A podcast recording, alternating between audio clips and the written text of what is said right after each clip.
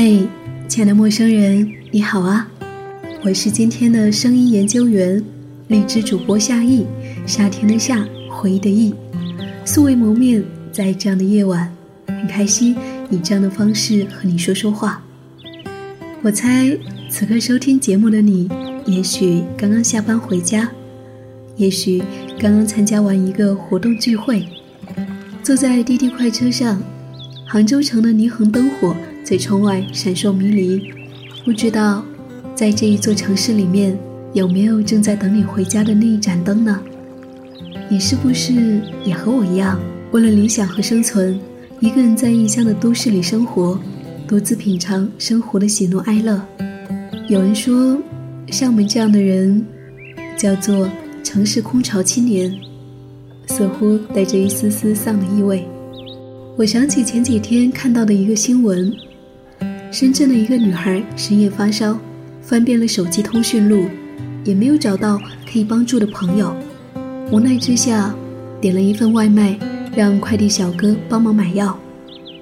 这让人感到心疼，不得不承认，每个空巢青年都在大城市里面上演着自己的独角戏，品尝着一个人的孤单滋味，一个人点外卖，一个人过周末，一个人去医院看病，一个人面对空空的出租屋，一个人搬家。有时会有一些无助和感伤，只想要抱着自己好好的哭一场。就像那个深圳的女孩，但是孤单从来就是一个无解的命题。每个人在生命当中总是要面对一些孤单的时刻。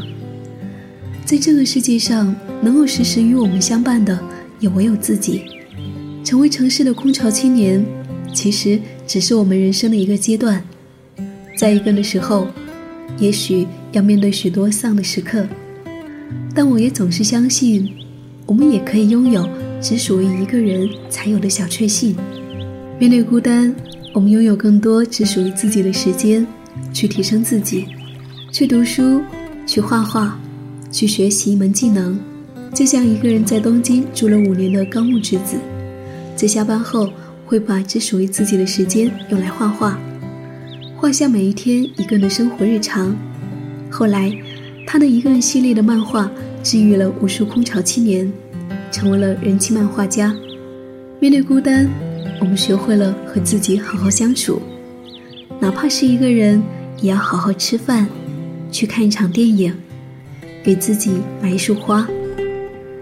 当我们能够在一个人的时候好好生活，那么未来，相信无论与谁相伴，我们都能够把日子过得更好。面对孤单。我们也可以制造一些相遇的时刻，也会更加珍惜每一次美好的邂逅。比如在晚归的夜晚，选择叫一辆滴滴拼车，不仅降低了出行成本，更减少了等待的时间。我们在夜空下和路上的新朋友分享座位，一起同行一段路途，虽不遥远，但是在那个过程里面，我们和拼友，和滴滴车主。彼此作伴，也许我们还会说起几句各自的喜怒哀乐，为彼此的生活加油打气。这样的相遇时光，在一个人的生活里面，真像是暗夜里的星星呐。在偌大的城市，可能你也如同一艘孤独的船，朝着自己的方向航行。但请相信，还有许多新朋友在等待着和你相遇。我是夏意，夏天的夏，回忆的忆，在杭州这一座城市，在你还没有遇到那一个人之前，愿你享受一个人的小确幸。